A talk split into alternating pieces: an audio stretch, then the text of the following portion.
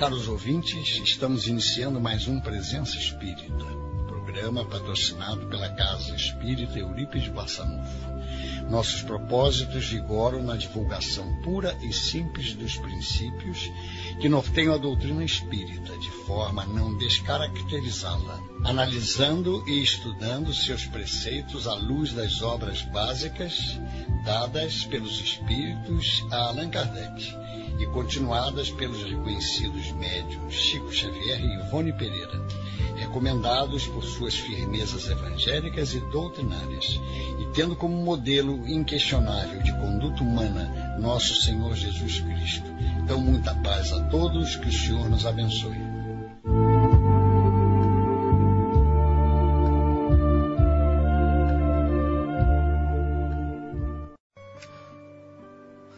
Boa noite, prezados ouvintes. Eu sou Sônia Campos e hoje eu preparei para a nossa conversa algumas reflexões sobre as bem-aventuranças. As bem-aventuranças fazem parte do Sermão da Montanha, que também é conhecido como Sermão do Monte. E essa passagem é narrada por Lucas e também no Evangelho de Mateus capítulo 5, versículos 11 e 12, e Mateus narra essa passagem da seguinte forma: Jesus, vendo a multidão, subiu a um monte e, assentando-se, aproximaram-se dele os seus discípulos e, abrindo a boca, os ensinava. Então, o Sermão da Montanha foi pronunciado no lugar chamado hoje de Monte das Bem-aventuranças, também conhecido por Monte das Beatitudes.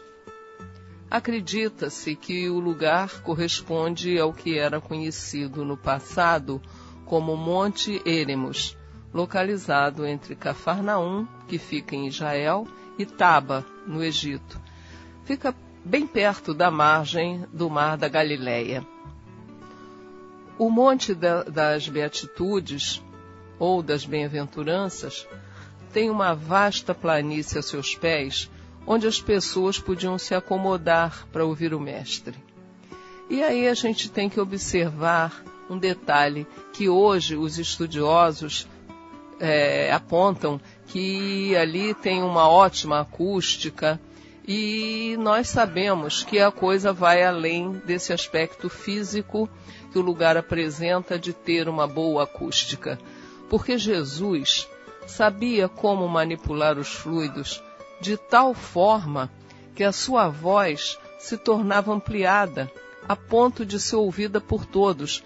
E os evangelistas dizem que era uma multidão então Jesus falava para multidões, naquela passagem também dos pães, né, da multiplicação dos pães e tal, sempre multidões ouvindo o mestre. E como é que eles conseguiam, né, a, a, é, entender, ouvir e entender o que estava sendo dito? Nós hoje temos as ondas da Rádio Rio de Janeiro para que a nossa conversa se propague, né, para aqueles que tiverem a, a paciência de, de me ouvir. Mas Jesus não precisava de nenhum meio material para que a sua mensagem chegasse aos ouvidos de todos e ao coração de alguns. E Jesus começa o sermão explicando como aqueles que desenvolveram certas virtudes são abençoados por Deus. Porque Deus, como diz ele, não vê como o homem vê. O homem vê a aparência, mas Deus sonda o coração. E cada bem-aventurança, se nós prestarmos atenção, é seguida de uma promessa. Jesus não mente, ele é a verdade. Por isso, podemos estar confiantes quando ele afirma que, ao adquirirmos as virtudes que podem parecer difíceis, seremos recompensados com bênçãos que nos elevarão espiritualmente. Então, cada bem-aventurança é seguida de uma promessa.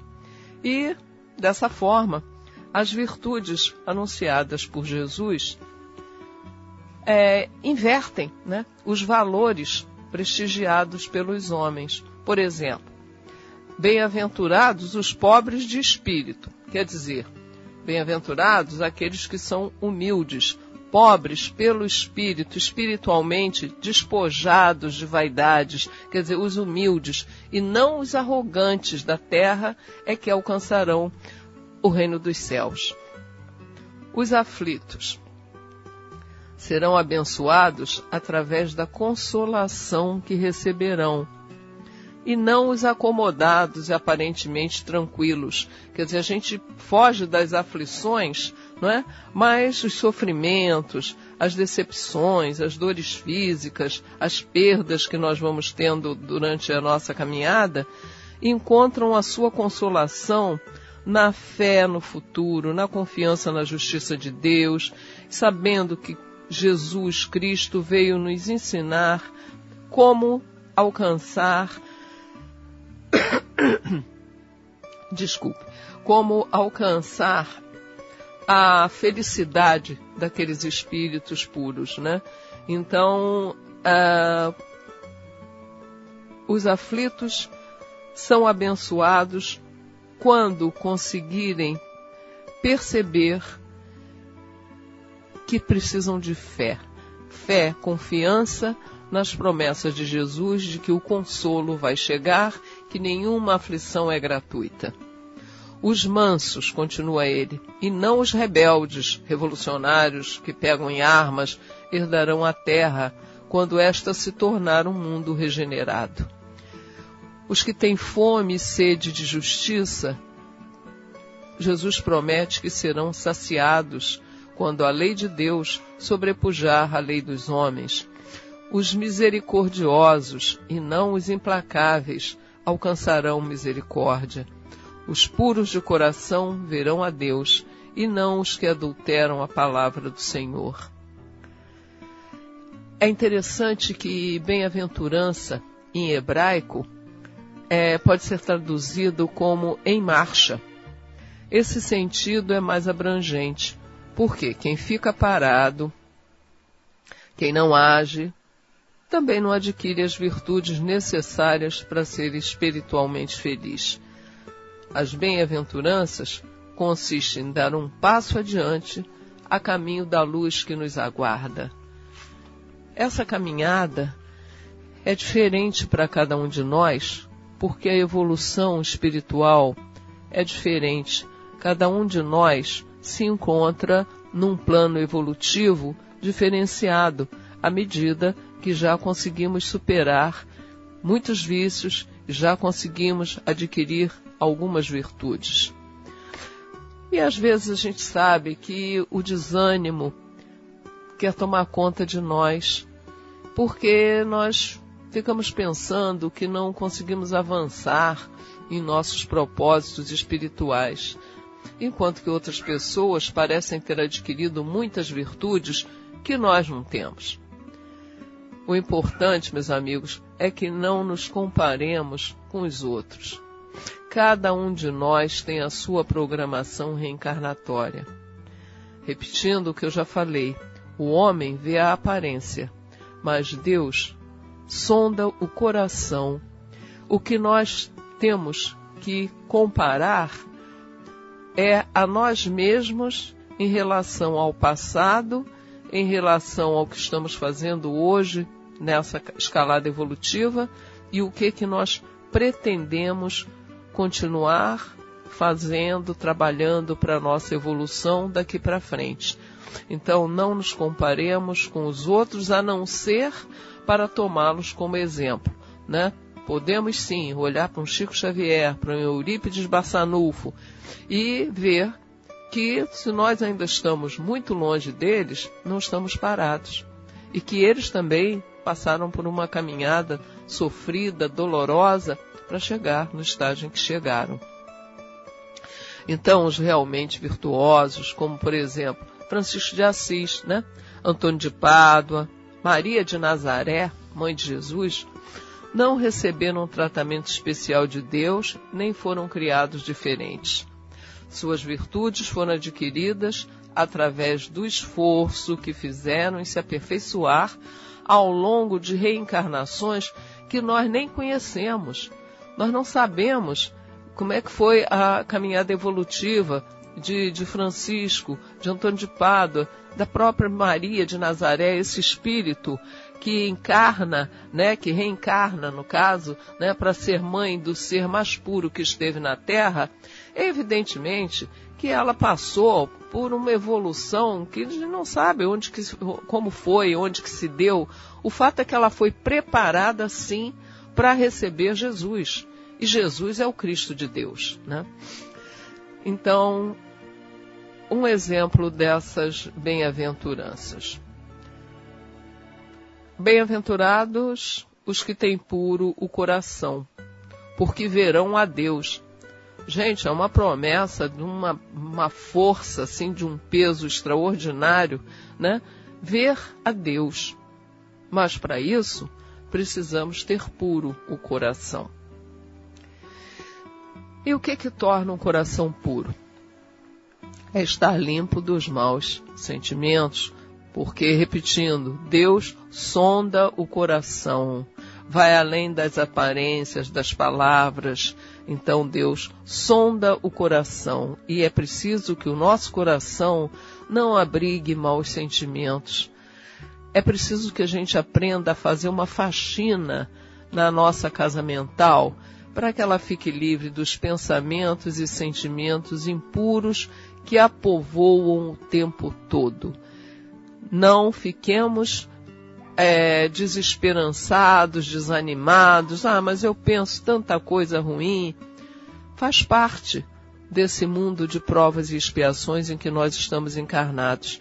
Mas a importância que o Espiritismo nos traz é a tomada de consciência é aquele exame de consciência que Agostinho, Santo Agostinho, é, nos ensinou a fazer. Então, que olhemos para o nosso coração, para o nosso interior, para a nossa casa mental, com a, com a, digamos, com a, com a rigidez com que normalmente nós olhamos os outros, né? Que a gente seja assim bem rígido para julgar os nossos pensamentos, não só as nossas atitudes, e fazer uma limpeza na nossa casa mental e e afastando aqueles pensamentos e sentimentos impuros, né, que o Evangelho cita sempre: a ira, o ciúme, a inveja, o rancor, a cobiça, a preguiça e outros resíduos do orgulho e do egoísmo. Porque se nós olharmos direitinho, se a gente pega o ciúme, o que, que tem a ver com orgulho, com egoísmo? Tudo. Tudo. Por isso que, quando Kardec pergunta aos espíritos quais são as maiores chagas da humanidade, eles respondem orgulho e egoísmo. Porque, por exemplo, ciumento, que é só para ele. Pessoas, coisas, animais, tudo é para ele. Então isso é o quê? Egoísmo, né? O rancor, né? Quando é que a gente fica rancoroso, rancoroso? ou rancorosa quando o nosso orgulho foi ferido. Quando nós achamos que não recebemos o tratamento, o prêmio que nós achamos que merecemos, e aí a gente abriga no coração esse sentimento de rancor, né? E a preguiça? A preguiça é uma forma de egoísmo. Alguém vai fazer por mim, eu não vou me mexer para fazer absolutamente nada, porque eu tenho pessoas subalternas, que a gente acha, né, que são subalternas, que vão realizar o trabalho por mim. Isso é egoísmo, né? E vai por aí afora, né? O Evangelho aponta diversas vezes esses sentimentos muito negativos que ainda temos na nossa casa mental. E a gente pode fazer uma comparação. Quando a gente resolve fazer uma faxina, na nossa casa física, no lugar em que nós habitamos, por mais humilde ou mais é, rico, bonito que ele seja, se estiver sujo, não há um, um, tapete persa que esconda a sujeira que tem embaixo. Então a gente tem que fazer faxina eventual na nossa casa. E aí, quando nós tiramos essas impurezas da casa física, a nossa residência fica envolta num cheiro muito agradável de limpeza, porque os lugares limpos emanam bons odores. Existem inclusive espíritos dos quais evolam perfumes quando se apresentam. A gente sabe que existem, quando os espíritos de luz estão presentes, alguns emanam, evolam cheiro de jasmim, de rosa. Quando vem para tratamentos né, espirituais, cheiros de éter. Então, sempre ligados a odores agradáveis e de limpeza. E a gente uh, desenvolveu muito a química para tapear odores de sujeira. Porque o passar um sprayzinho cheiroso para disfarçar é, o cheiro desagradável de uma sujidade qualquer, não vai limpar nada. Vai só disfarçar por algum tempo, porque depois a gente vai ter que tirar realmente o, a origem daquele mau odor, né? E é a mesma coisa no nosso pensamento. Então a gente pr precisa estar limpa, cheirosa por dentro, pelos pensamentos, pelo coração. Aí nós já pensamos, já vimos se, se nossos pensamentos, nossos sentimentos tivessem odores? Gente, será que a nossa casa mental cheira a limpeza? Ou nós estamos botando perfuminhos para disfarçar, né? Então, nesse sentido, quando Jesus e os apóstolos foram recriminados pelos fariseus porque não lavaram as mãos ao tomar uma refeição, essa atitude foi proposital para que a lição fosse dada. Jesus não fazia nada sem a intenção de nos ensinar alguma coisa, de passar uma mensagem. Então houve uma passagem que os fariseus criticaram porque Jesus e os discípulos comeram algum alimento sem lavar as mãos. E o mestre fez a seguinte admoestação a eles: As coisas que saem da boca vêm do coração, e estas são as que fazem o homem imundo porque do coração é que saem os maus pensamentos, os homicídios, os adultérios, as fornicações, os furtos, os falsos testemunhos, as blasfêmias. O comer, porém, com as mãos por lavar, isso não faz imundo ao homem. Essa passagem está em Mateus capítulo 15, 1 a 20. E Jesus, volta e meia, coloca uh, as crianças como imagem da inocência. Nós sabemos que o espírito de uma criança, até de um recém-nascido, por mais novinho que seja, o espírito encarnado naquele corpinho fofinho, né, pode abrigar um ser antigo, várias reencarnações, perverso, que está voltando mais uma vez para se redimir mas, como aquela criança, aquele bebezinho, ainda não teve oportunidade de se manifestar, por isso Jesus ensinou que nós temos que nos assemelhar àquelas crianças no início da reencarnação naquele corpinho, a fim de nos tornarmos puros de coração e vermos a Deus.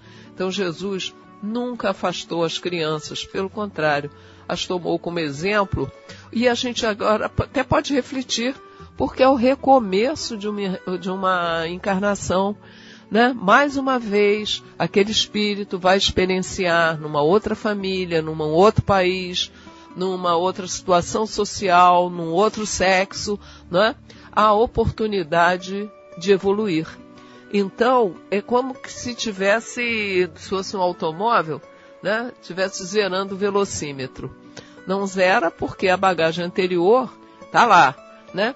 Mas é uma esperança em novas possibilidades.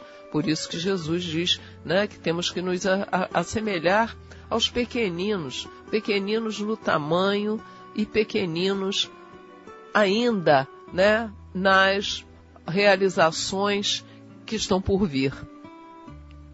Então, bem-aventurados os aflitos, os puros, porque verão a Deus. Né? Os puros de coração verão a Deus.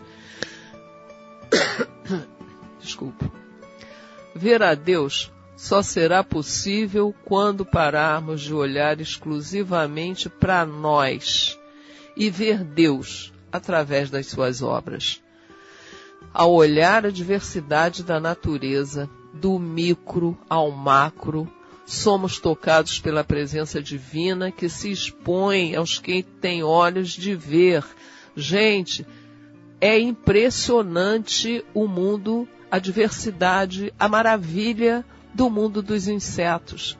Então, os estudiosos que pegam um microscópio para analisar o micro, né, microscópio, a vida que existe de forma que muitas vezes nós nem enxergamos, então nós somos convidados a ter olhos de ver. O macro é só olhar para cima, uma noite estrelada, um pôr do sol, ou sol em pleno meio-dia, termos olhos de ver Deus através das suas obras. Os sons dos pássaros, das cascatas, dos rios, dos mares, do vento nas árvores, das tempestades, das, da voz humana, do, da voz que tem os animais também, nos mostram a divindade para os que têm ouvidos de ouvir. Então, temos que educar o olhar para que o nosso olhar veja a realidade divina em todas as criaturas, sem o filtro dos preconceitos e do egoísmo. Então, esse olhar, sem preconceito, sem egoísmo, é o primeiro passo para que nós possamos desenvolver um olhar amoroso em relação ao próximo e em relação a nós também temos que nos amar, amar como espíritos em evolução, para, através do alto amor, chegarmos ao amor ao próximo e daí ao amor de Deus. Quem se rejeita, quem se detesta, quem não se aceita, dificilmente vai aceitar o outro. Sempre com o objetivo de que vai melhorar, de que pode melhorar, de que Jesus prometeu que nenhuma das suas ovelhas se perderia, né? Então, temos que tirar as vendas da alma, romper a cegueira da mente, do coração. Como é que a gente pode fazer isso? Manter um estado de prece. Gente, é difícil, é difícil. A gente não está dizendo nada aqui é fácil, mas também nada é impossível. Jesus, dentro dessas bem-aventuranças, ele aponta meu, meu fardo é leve, meu jugo é suave. Então, se estivermos amparados pela força que advém do Cristo, temos fardo para carregar, mas ele nos auxilia. Né? É o grande sirineu que nos auxilia a levar a nossa cruz. O fardo é leve com a ajuda da força que emana do Senhor. O jugo é suave, o jugo é a canga, é aquela é, que se coloca no pescoço né, do boi, do animal, para que ele não se desvie do caminho. É por isso que Jesus fala no jugo, porque nós, como os bois que estão atrelados numa carroça, ainda precisamos ter no pescoço uma canga para seguir em frente no caminho da retidão, no caminho que nos leva a luz do Senhor, prometida por Jesus, criada por Deus e de onde nós somos originários. Então, o jugo é leve, não força ninguém, nos permite escolhas, é o livre-arbítrio em ação. Agora, toda vez que nós é, nos voltemos para o caminho do erro, para o caminho que não vai nos levar a nenhum adiantamento espiritual, vem o aguilhão. Né? Vem o aguilhão da dor para que voltemos ao caminho traçado por Deus quando reencarnamos. Ninguém reencarnou para dar errado. O projeto divino é perfeito. Deus não faz rascunho. Eu canso de dizer isso, inclusive para mim mesmo. Então, nós fomos criados à imagem, à semelhança de Deus, emanamos, não como um bonequinho de barro, mas da sua essência. Nós somos filhos da luz. É preciso que essa luz brilhe dentro de nós. Então, seguindo essas bem-aventuranças, lendo com cuidado, lendo nas entrelinhas, nós podemos chegar realmente à conclusão de que viemos para dar certo, de que as mensagens de Jesus não contêm erro, não nos enganam, são promessas feitas pelo Espírito a verdade. Eu sou a verdade, a vida, e tereis vida em abundância se seguirdes os meus ensinamentos. E os ensinamentos de Jesus são a orientação da divindade. Jesus é o mensageiro maior de Deus. Então, tudo que ele veio trazer veio como um transmissor de verdades infinitas que emanam de Deus. Queridos amigos, vamos fazer agora um pequeno intervalo e já voltaremos. Até já. Este é o programa Presença Espírita, patrocinado pela Casa Espírita Eurípides Barçanufo, situada na Rua Gazeta da Tarde, 235, na Taquara, em Jacarepaguá, na cidade do Rio de Janeiro, CEP 22 715-100. Telefones 2446-8108, 2446-3922. A programação detalhada da nossa casa pode ser encontrada na nossa página www.ceeb.org.br. Temos as palestras realizadas através do Presença Espírita, esses estudos realizados através do Presença Espírita, disponíveis no site da nossa casa, ceeb.org.br, bastando que cliquem na aba Acervo e em seguida no programa Presença Espírita. E aí terão acesso a todos os programas que foram irradiados através da Rádio Janeiro nos últimos anos. Estando de volta agora, meus amigos, vamos só relembrar rapidinho, né, o que Jesus disse nas suas promessas, que os aflitos receberão consolação, os mansos herdarão a terra, terra já, mundo regenerado. Os que têm fome e sede de justiça serão saciados. Os misericordiosos alcançarão misericórdia. Os puros de coração verão a Deus. E, ao prometer que os mansos herdariam a terra, Jesus se referia ao mundo regenerado, que é a próxima etapa da evolução do nosso planeta, onde os espíritos encontram calma e repouso, depurando-se para merecer habitar o mundo feliz que se seguirá. Os belicosos, os agressivos, serão afastados para planetas mais condizentes com a sua situação espiritual até que se depurem. Então é muito importante a gente perceber o sentido dessa bem-aventurança. Os mansos herdarão a terra. E nós, através da doutrina espírita, sabemos que a terra está no momento de transição. A terra, que já foi um mundo primitivo, que atualmente é um mundo de provas e de expiações, está já no caminho de mundo regenerado.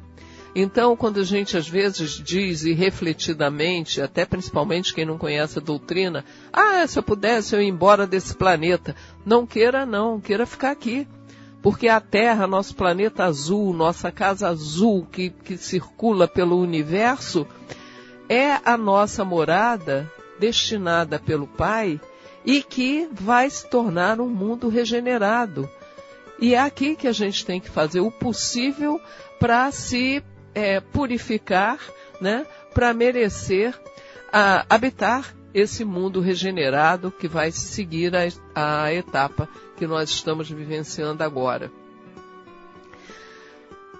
Eu resolvi, é, com a, contando com a, com a anuência e a paciência de vocês, tomar como exemplo um brasileiro, mineiro, simples, pobre, e que é um exemplo de ter vivenciado as bem-aventuranças.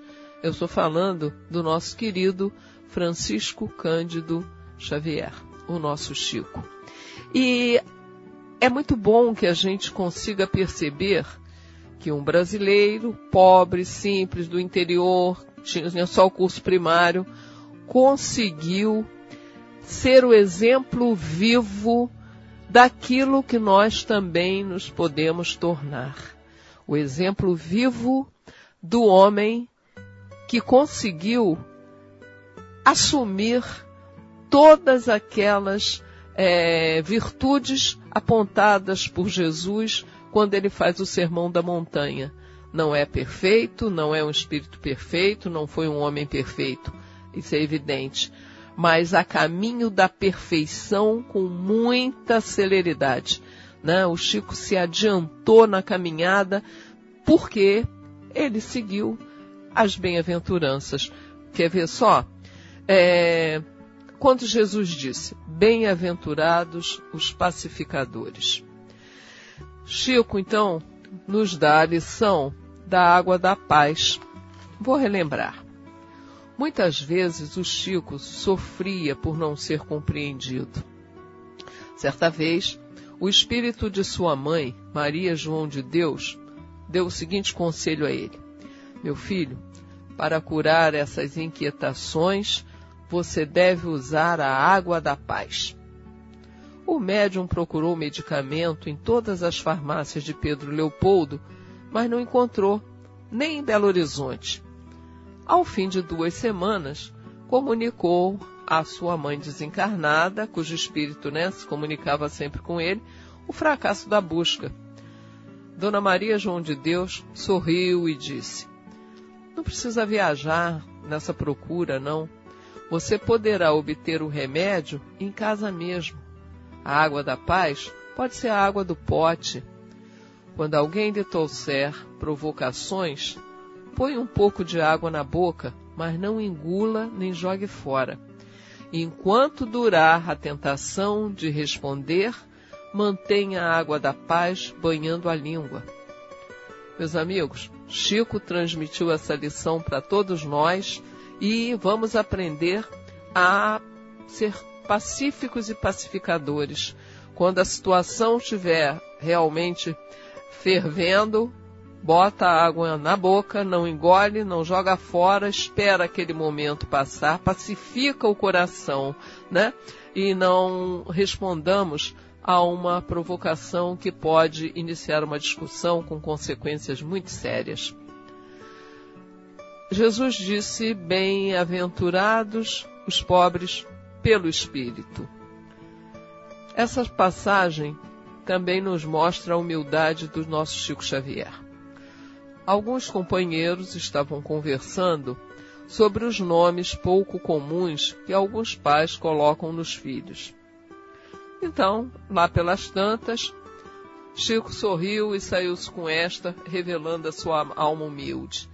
Então, meu nome não serve para nada, porque termina em Cisco, é Francisco, termina em Cisco, só que o nosso Chico era um cisco de luz, né?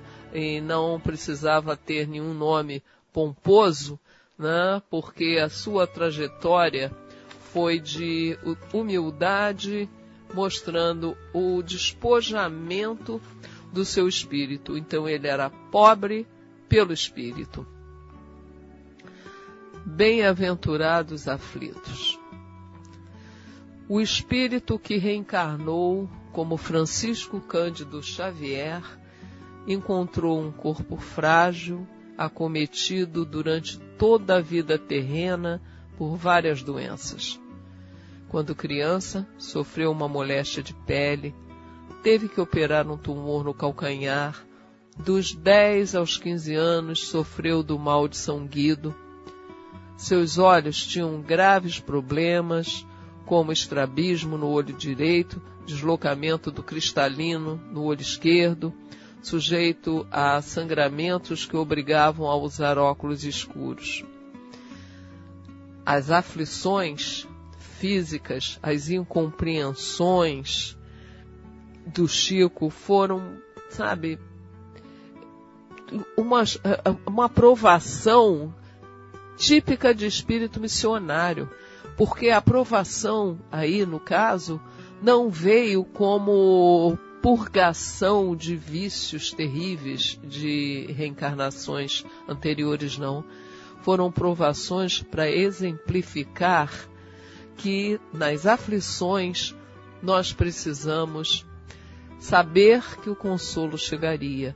Então ele aceitou todas as aflições que o acometeram com perfeita e total confiança no nas promessas de Jesus.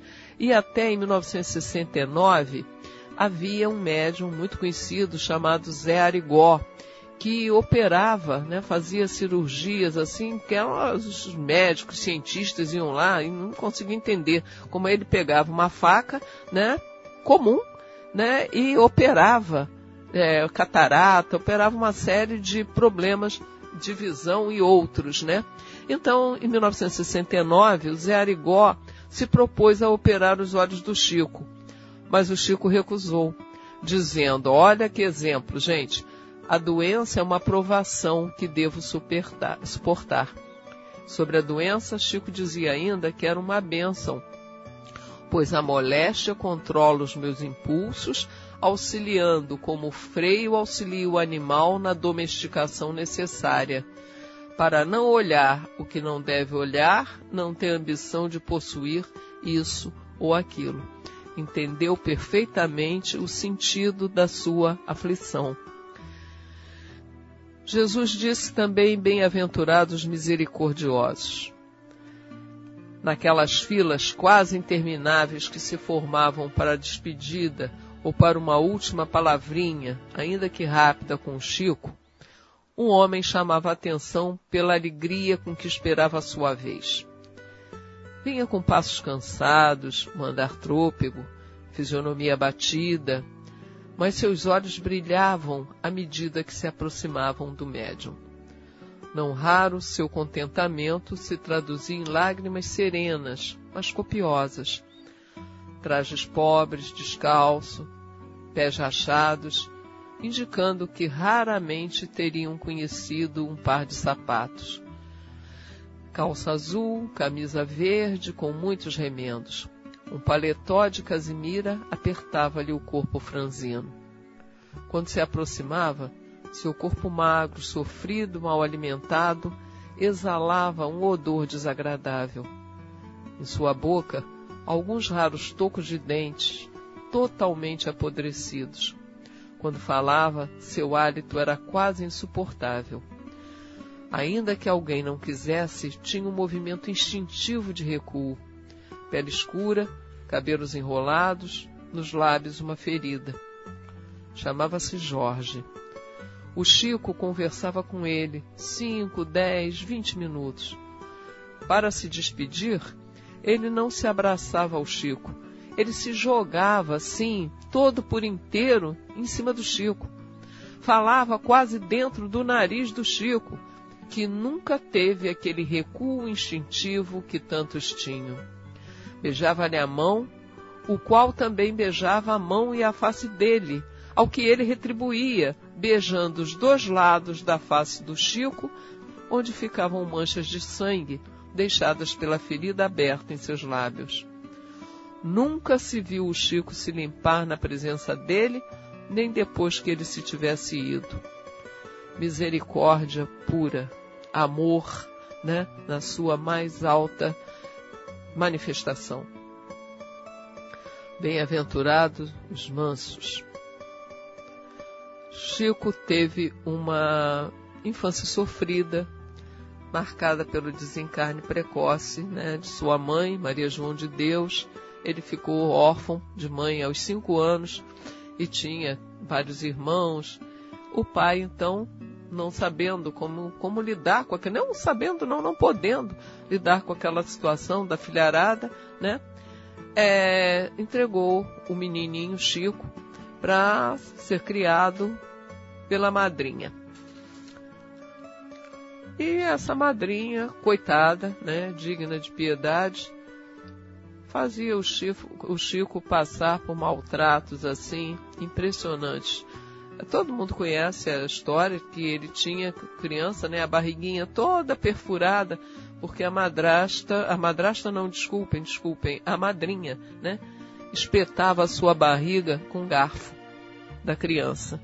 E ele nunca se rebelou, a sua mansuetude foi fazendo com que ele também vivenciasse essa bem-aventurança e foi consolado com o segundo casamento do seu pai. E ele vai, Chico, o menino, vai conhecer novamente o amor materno por parte da carinhosa madrasta Cidália, que de má não tinha nada. A gente pode dizer que ela era uma boa drasta, né? Que vai cuidar do filho, reúne os irmãos todos. Então veio o consolo. Cidália cultivava uma horta da qual obtinha sustento para a família.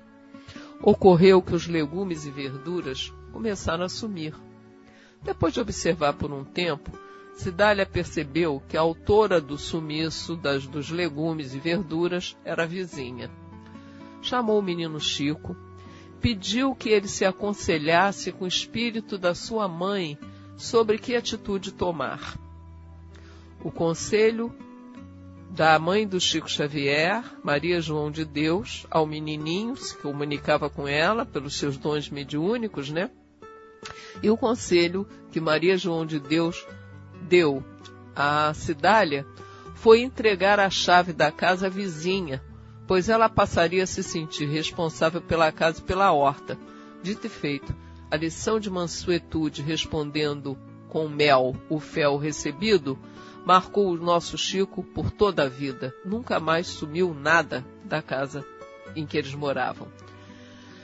As bem-aventuranças prosseguem falando sobre os que têm fome e sede de justiça.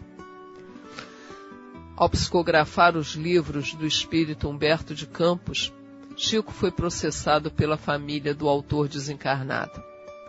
Muitos confrades tomaram a iniciativa de defendê-lo agressivamente. Porém, o médium escreveu mais de 50 cartas a amigos da imprensa espírita, pedindo-lhes, em nome de Jesus, que o ajudassem sim, mas com o silêncio e a prece. Atacado injustamente, não revidou. Ofendido, silenciou. Caluniado, recolheu-se à oração. Toda a sua defesa estava em Jesus, confiando que a sede de justiça seria saciada pelo plano superior. Mais uma bem-aventurança que nos mostra a grandeza desse espírito encarnado em Chico Xavier diz respeito aos puros de coração. É até a coisa até bem engraçada pelo inusitado, né? Há duas passagens na vida do Chico que demonstram a sua pureza de alma, a sua pureza de coração, a sua pureza de intenção. Era um homem bom, né? Na juventude, como era comum muito na, na, nos anos do século, uh, início do século passado, dos anos 20, 30, década de 40, então era comum isso. Então, que o jovem uh, rapaz tivesse a sua iniciação sexual num bordel. Então, mulheres, né, coitadas, eram pagas para fazer a iniciação sexual do jovem. E lá um dia um amigo do seu pai resolveu é, convidar o Chico para dar uma volta, mas sem que o Chico soubesse, e foi o encaminhando para o bordel da cidade. Aí deixaram o Chico lá no bordel, rapazinho, novo, para 19, 20 anos. E o rapaz, o, o, amigo do pai dele, voltou, né? E qual não foi a surpresa do tal amigo quando, ao voltar para levar o jovem Chico de volta, encontrou-o ajoelhado com as mulheres em prece lendo o Evangelho. De outra feita, Chico foi chamado para atender a uma prostituta que estava enferma. Ao chegar, percebeu que o caso era grave. Ela então lhe disse: Chico, hoje eu vou morrer. Eu nunca estive tão mal. Chico sorriu carinhosamente e respondeu: Interessante, eu nunca te vi tão bem. Hoje você está mais linda do que nunca, com aspecto saudável. A mulher, na mesma hora, ficou felicíssima. Chico partiu. Logo depois, ao chegar ao centro, foi avisado que a moça havia falecido. A intenção de Chico foi alcançada. Ele conseguiu fazer com que ela partisse feliz, serena e sem medo. Então, a cada momento, ele exemplificava, não com a palavra pregando para os outros, é muito fácil, mas vivenciando. Inclusive, nessa situação dessa mulher que estava enferma no bordel e que ele ia frequentemente visitar para dar um alento, para ministrar passes e tudo, o povo comentava, né? A linguinha popular, né? É terrível. Por isso que tem que botar mesmo a água da paz, vigiar os pensamentos, vigiar o que diz. Então o Chico ia lá todo dia, né? Aí diziam, tá vendo lá, lá vai ele, ó, quem diria, né? O Chico, tão dócil, tão bonzinho, não sai do bordel. Todo dia ele vai lá. Quer dizer, ninguém uh, se preocupou em saber que ele ia como um missionário de Jesus, como Jesus fez com a mulher adúltera, com Madalena, com todas aquelas que, por circunstâncias que não nos cabe julgar, né, pegaram um desvio na sua estrada e foram é, é, conduzidas por mais escolhas a um caminho tão sofrido, tão doloroso. E ele ia justamente para ajudar essas pessoas que tão execradas, mas tão usadas também, né? Então, gente, o que, que a gente percebe nisso tudo? Não é a impureza do lugar que contamina o coração, é sim o coração puro que purifica o lugar. Então, a nossa casa mental, nossos pensamentos, nossas intenções têm que estar o tempo todo sofrendo um processo de purificação. Os faxineiros somos nós mesmos. Então é preciso que a gente pegue o balde, a esponja, a água da paz, tudo isso para entender que somos criados para sermos felizes, bem-aventurados, em marcha a caminho da luz. Francisco Cândido Xavier, um brasileiro do interior, com pouca instrução formal, foi um dos maiores médios que já existiram. Não no Brasil só, mas em todo o mundo desde a época de Kardec sua vida, sua obra são testemunhas da confiança nas promessas de Jesus. Jesus não falou nada em vão, nada inútil, nada que não nos servisse como diretriz. Eu sou o caminho. Eu sou o caminho, está aqui. Só que o caminho, muitas vezes, está coberto por ervas daninhas, por mato, como uma, uma, uma, uma passagem, uma pinguelazinha numa mata, né? E que o mateiro vai ali com o facão limpando a estrada. São esses espíritos missionários, como Chico Xavier, que vieram para mostrar que eles vieram para limpar o caminho, facilitar a nossa caminhada, facilitar a nossa estrada para a luz, a qual nós somos todos destinados, né?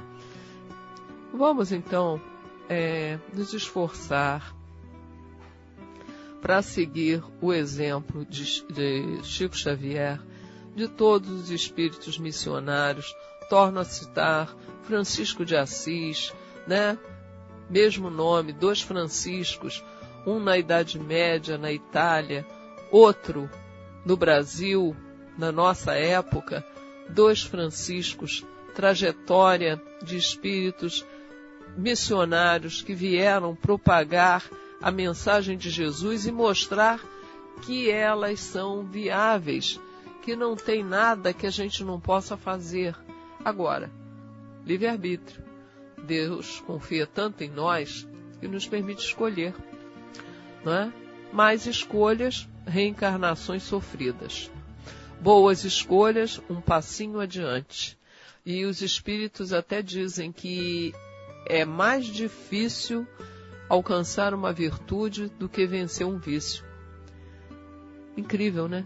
Então, vamos começar por vencer os vícios, é mais fácil. Esses vícios pequenos, da maledicência, né? da, da perturbação, da, da paz do, da alheia, é, são vícios pequenos, vamos vencendo, é mais fácil vencer os vícios. E aí partir para adquirir essas virtudes todas que Chico Xavier, que Francisco de Assis, que Antônio de Pádua, que Allan Kardec, tantos outros vieram trazer para nós. Paulo de Tarso, os discípulos, gente, homens encarnados, mulheres encarnadas, que mostraram que podemos sim seguir adiante e nos tornarmos todos bem-aventurados. Que fiquemos em paz e que possamos seguir esses exemplos na construção de um mundo melhor, desse mundo regenerado que já está se aproximando. Muita paz para todos nós.